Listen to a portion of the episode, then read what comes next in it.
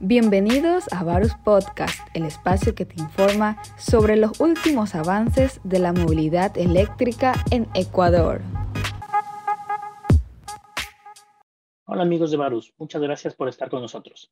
El día de hoy nos acompaña Ángel Collago, gerente de postventa de Bellede en el Ecuador, quien nos compartirá sus experiencias acerca del mantenimiento de vehículos eléctricos, tanto taxis, buses como camiones, en el Ecuador. Acompáñanos. Ángel, ¿cómo estás? Buenas tardes. Kirvin, ¿cómo te va? Buenas tardes. Muchas gracias por la invitación y sí, estamos prestos a, solventar lo que, lo que, el conocimiento que hemos adquirido en este, en este tiempo en movilidad eléctrica. Genial, muchas gracias. A ver, después de cuatro años a la cabeza del servicio de postventa en Belledé, ¿cuál es tu conclusión general sobre el mantenimiento que requieren los vehículos eléctricos? Sabes que realmente los vehículos eléctricos, eh, el mantenimiento es bastante reducido. No contamos con las piezas que tienen los vehículos de combustión. Sabes que yo vengo trabajando en el sector automotriz por algunos años y al inicio yo sí tuve mi, mi, reserva en el tema de la movilidad eléctrica, no la conocía, no sabía, era un mundo nuevo para mí, pero ya vamos más de cuatro años y medio en operación de vehículos eléctricos, en taxis, en buses, y me he dado cuenta que el ahorro en mantenimiento es impresionante. O sea, eh, eh, habíamos visto, habíamos alguna vez comentado que los motores de combustión tienen cerca de 2.000 y más piezas, ¿no? internas del motor como tal. Y aparte los periféricos, bomba de combustión, sensores, bujías, cables, un sinnúmero de componentes eh, cuando tienen turbos, cooler adicionales se reduce. En, el, en, en, los vehículos eléctricos ya no tengo estos componentes. Tengo la batería, tengo el motor eléctrico, eh, tengo los controladores que son libres de mantenimiento, realmente son componentes netamente electrónicos y no necesitan un mantenimiento eh, continuo como es en el caso de los, de los vehículos de, combustión. Realmente las principales partes que se, que se manejan o que se hacen mantenimientos es el sistema de frenos y el sistema de suspensión, alineación y balanceo. Hay temas de actualización de software y ese tipo de cosas que sí se lo hace, pero realmente es bastante básico. Eh, otro tema, tenemos los motorreductores, las, las, cajas que fungen como cajas de cambios, que sí llevan aceite. Eso sí tenemos que aclarar. Los vehículos eléctricos sí tienen fluidos, pero su cantidad es mucho menor a la de una corona, de una caja de, de cambio. Entonces los gastos son sumamente, sumamente buenos. Sumamente reducidos, ¿no? Exactamente. Qué genial.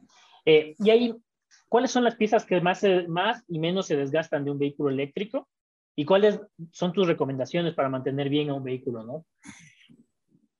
A ver, eh, las piezas que más han sufrido desgaste en los vehículos eléctricos y en general, ¿no? Esto no, no, no es solo vehículos eléctricos sino los vehículos de combustión, son el sistema de suspensión, amortiguadores, bujes, eh, barras, eh, que se daña tanto en el de combustión como en el eléctrico. Pero eso no es por la, la, carretera, ¿verdad? ¿O que, por, la carretera. Ya. O sea, no tiene nada que ver con que sea eléctrico ni nada por el estilo, ¿no? De acuerdo. Es un desgaste normal. Eh, eso es los componentes que, que, más se desgastan. Suspensión, eh, neumáticos obviamente por el recorrido normal, el peso con el que trabaja. Pero hay un dato bastante interesante. Se creería que los, eh, el sistema de frenos también tendría un desgaste similar al de combustión y es totalmente lo contrario.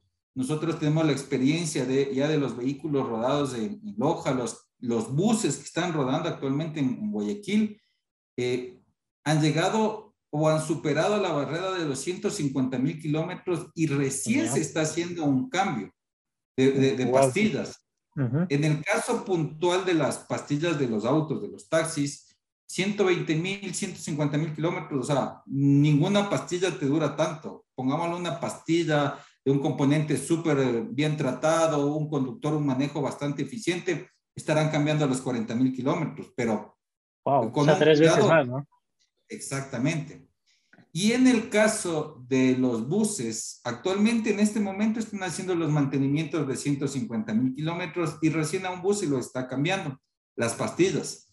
Eh, mientras que en los vehículos de combustión, de diésel, los buses, generalmente tú tienes que hacer, bueno, no cambias las, las zapatas, pero las mandas a empacar y eso lo estás haciendo cada 30 mil, cada 35 mil kilómetros. Entonces, el ahorro en el sistema de frenos por el sistema de regeneración que tienen los vehículos eléctricos es impresionante. Claro. Entonces hay como un reductor que te permite eh, reducir la velocidad, ¿no? Y esto te ayuda al freno directamente, ¿no?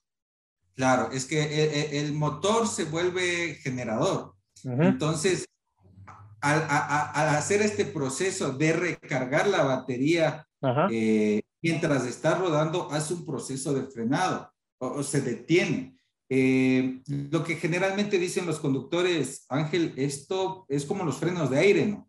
O el freno de motor que, que, tienen los, los, los, vehículos grandes. Le digo, sí, o sea, ellos sienten esa, esa misma sensación, pero es otro tipo de sistema, pero ha ayudado, no tienes idea eh, en el tema del, del ahorro. Y esto obviamente los costos de mantenimiento bajan. Qué genial, qué genial. Y por último, justo ahorita que estamos hablando del tema de regeneración del, del, motor, que se convierte de motor en generador, ¿cómo se le puede sacar mejor provecho a este, a este justo sistema, ¿no? Que la gran mayoría de los vehículos eléctricos los tienen, por no decirlo todos. ¿Cómo le podemos sacar un mayor provecho? Es decir, el carro tiene 300 kilómetros de autonomía, pero con un manejo usando este tipo de regeneración podemos llegar a 350 y por ahí. Eh, sí, eh, hay que, nosotros siempre que hemos entregado a los vehículos, hemos hecho el tema de capacitar a los conductores. Nosotros no les enseñamos a manejar porque ellos saben, son conductores profesionales en, muchos de los casos, son conductores profesionales, ellos saben cómo manejar. Nosotros lo que hacemos únicamente es eh, optimizar las bondades del vehículo para tener un mayor rendimiento y para esto es un manejo ecoeficiente que nosotros llamamos. En los vehículos eléctricos, el consumo de energía con aceleraciones bruscas va a aumentar el desgaste de la, de la batería y por ende la autonomía. Es el mismo principio que pasa en los vehículos de combustión. O sea, si tú estás parado en un punto y estás acelera, acelera, acelera y estás detenido, te va a consumir energía, te va a consumir combustible que al final al cabo se traduce en energía. Entonces, voy a tener un mayor consumo y esto me va a afectar en el, tema económico también. En el caso del eléctrico es igual. Quizás no voy a poder acelerar, no, no se va a mover el vehículo, pero el rato que ya me pueda circular y acelere y haga aceleraciones bruscas, voy a tener un desgaste mayor. Entonces, nosotros a los conductores siempre lo que hemos conversado, lo que les hemos dicho es que vamos a optimizar el tema de manejo. Vamos a cambiar ciertos hábitos de manejo para optimizar el rendimiento de la batería. Y sabes qué, nos ha dado muy buen resultado. Eh, tuvimos una experiencia acá con un articulado. Tú también estabas parte del tema del proyecto que estábamos haciendo en ese momento. Y esta persona, el vehículo tenía autonomía nominal 300 kilómetros, un bus articulado de 18 metros. Esa es la autonomía nominal de fábrica. Y al inicio él empezó a manejar, eh, sacaba 220 con un remanente de un 20%, de un 15%, 230, 240, fue subiendo poco a poco. Siempre fue con un acompañamiento, ¿no? Realmente que, que nosotros le dábamos a, a, al conductor, pero llegó al punto en que un bus de autonomía 300 nominal, N, NDC, llegó a sacarle 316 kilómetros y con un 14% de remanente todavía de batería. Y eso se, se, fue, eh, se tradujo en la forma de manejo de él. Él sabía dónde tenía que acelerar, dónde tenía que frenar, no hacía frenadas bruscas, eh, aceleraciones bruscas. Entonces, él ya conoce su carretera. Y eso es algo que nosotros les indicamos, al menos en el transporte público. Tú sabes que la ruta es específica. Entonces nosotros decimos, conoce la ruta, analiza dónde ya tienes un semáforo, en dónde se hace tráfico, dónde hay flujo de personas. Entonces ellos ya analizan todos esos puntos y optimizan el, uso del vehículo y como te digo, se puede lograr superar las autonomías de fábrica nominales, ¿no? es una, una, gran ventaja también ahí.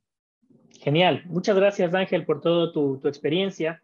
Espero, espero poder seguir haciendo más entrevistas y ver cuál ha sido la experiencia de BLD y tuya propiamente en vehículos eléctricos. Eh, te espero tener nuevamente por aquí. Eh, amigos de Varus, muchas gracias. Síganos en nuestras redes sociales. Eh, Los espero en la siguiente entrevista en la que vamos a hablar más datos sobre movilidad eléctrica. Gracias por habernos acompañado en Varus Podcast. No te olvides de visitar nuestra página www.varusecuador.com y seguirnos en nuestras redes sociales. Hasta la próxima.